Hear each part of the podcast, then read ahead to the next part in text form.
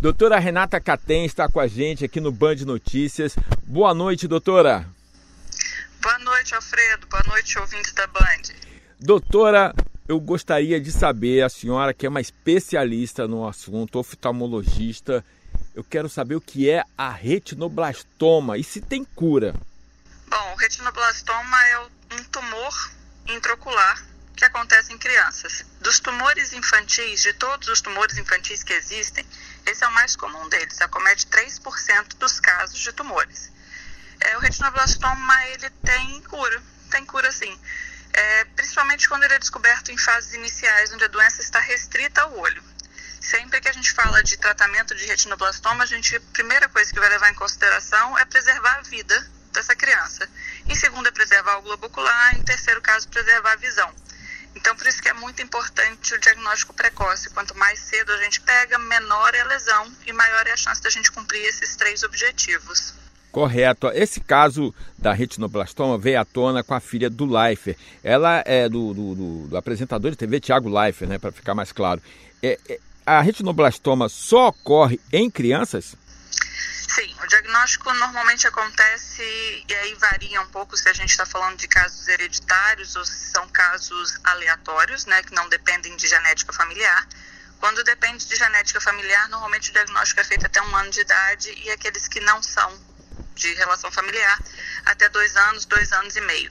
A gente pode até ter caso, e tem descrito na literatura, até cinco anos de idade em criança, mas isso é muito incomum. O mais comum é que a gente esteja falando até dois, dois anos e meio, mais ou menos. Qual é? É uma doença exclusiva de criança. Certo. É, é, qual é o, o, o, passo preventivo que o pai e a mãe devem ter é, de imediato para logo detectar esse problema? É, oftalmologista na, nesse primeiro ano de vida. A gente preconiza uma ida ao oftalmologista duas vezes por ano até os cinco anos de idade. Então, até um ano de idade, é esperado que a criança tenha passado por, pela consulta oftalmológica de rotina por duas vezes. E é assim, essencial que nessa consulta oftalmológica seja dilatada a pupila e seja olhada a retina com cuidado. É, se a gente olhar só externamente, o retinoblastoma pode ficar escondido, principalmente se for uma lesão pequena. Então, fica aqui um apelo aos pediatras é, que encaminhem, porque é importante, a, a, é muito sabido que tem que levar a criança em consultas de puericultura, todo mês, no primeiro ano de vida. Mas fica, às vezes falta a informação de que não é só o pediatra. Então, como o pediatra é a linha de frente, fica aqui o meu apelo para os colegas pediatras que encaminhem ao oftalmologista, de preferência o oftalmopediatra. Doutora Renata Catem, oftalmologista, está falando aqui com a gente sobre o retinoblastoma. Doutora, o, o, o pai, a mãe que nos ouve, é, é capaz de identificar o que, que ele tem que observar para identificar que a criança tem um probleminha ali na vista? Bom, primeiro que assim, a, a gente espera que os, que os pais não precisem identificar isso para que deixe para que a gente faça. Mas, de qualquer maneira, se a gente tem que observar em criança, é, no caso do retinoblastoma, né? É, tem um reflexo branco. Isso há um, algum, talvez algumas décadas atrás passava muito. Tinha uma propaganda que chamava atenção para isso. Tire foto do seu filho, tire foto com flash, porque o reflexo branco é sinal de alguma normalidade. Então, reflexo branco é importante a gente notar se perceber, levar imediatamente. Não necessariamente a retinoblastoma tem muito, está se falando muito sobre isso hoje, mas é uma doença rara, né? É importante dizer que isso é uma doença rara. Mas existem outros diagnósticos diferenciais importantes é, para prevenção de perda visual, então é importante que vá. Estrabismo, é, criança até quatro meses, quatro meses e meio de vida, você ainda pode ter algum estrabismo. A partir daí, todo estrabismo tem que ser avaliado. Olho vermelho, é, dor ocular, mas em criança muito pequena é difícil da gente avaliar isso, né? Mas esses são outros sintomas que devem, é, merecem atenção imediata do oftalmologista. Agora, mesmo sem indícios, os pais devem tomar cuidado, ter atenção para é, é, a detecção do retinoblastoma, não é isso? Isso, porque isso é, um, é uma doença que para ela aparecer para gente, ela já tem um tamanho maior, já está numa fase um pouco mais avançada. Quando eu digo aparecer para gente, para quem está olhando de fora, sem um exame clínico.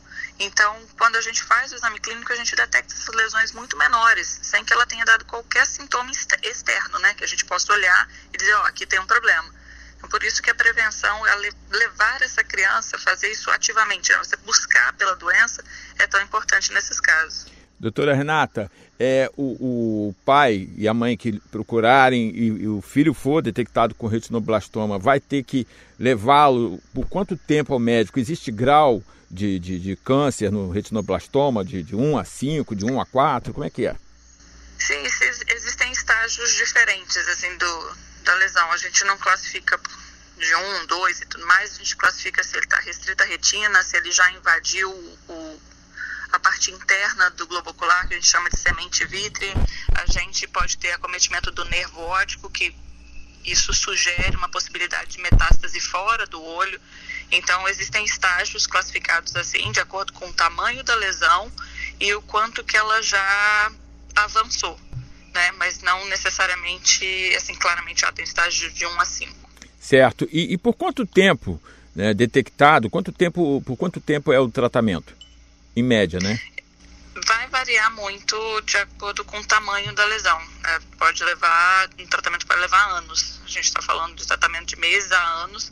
E existem alguns, no caso do, do retinoblastoma hereditário, que é o bilateral, ele pode ter até associação com outros tumores fora do olho. Então, essas são crianças que são observadas ao longo da vida. Correto. E o tratamento é quimioterapia, radioterapia? Qual é o tratamento?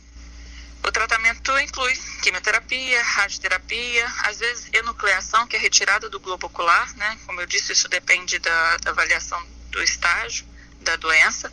É, e existem também a radioterapia local, né? A gente chama de braquiterapia, uma radioterapia localizada com uma plaquinha que é colocada do lado do olho. E existe terapia com fototerapia, né? Que você aquecer essa lesão. Correto. É, é, existem outros cânceres que atingem o globo ocular, doutora? Outros, outros cânceres. Quando a gente fala do adulto, melanoma de coroide é disparado o mais comum deles, né? Também não é um câncer comum na população, mas isso é importante a gente falar porque existe um, um frenesi em volta desse, desse tema no momento, né? São doenças raras, mas são doenças que precisam ser procuradas ativamente para que a gente pegue em estágios iniciais, assim como o câncer de mama, né? Que se fala tanto de prevenção.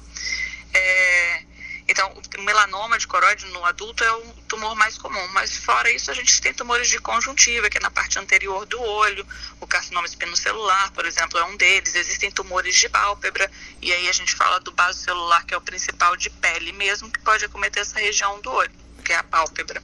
Correto. Existem outros tantos, né? Sim, doutora, Uh, normalmente, né, no Brasil, aqui, a gente tem cada mês do ano dedicado a um tipo de câncer. Uh, com relação ao câncer ocular, existe um mês específico?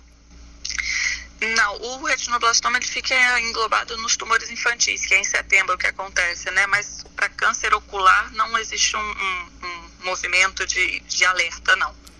Tá certo, doutora Renata Katen, nossa entrevistada de hoje, oftalmologista, especialista né, em oncologia ocular e órbita pela Unesp, Unifiesp, perdão, e Unifesp. Unifesp, né? Doutora, Isso. a gente quer agradecer muito a sua participação aqui no Band Notícias, esclarecendo é, sobre esse assunto e, infelizmente, veio à tona com um caso grave da filha, filha do Tiago Leifert, mas que sirva aí né, como uma referência para que todos nós fiquemos atentos a esse problema.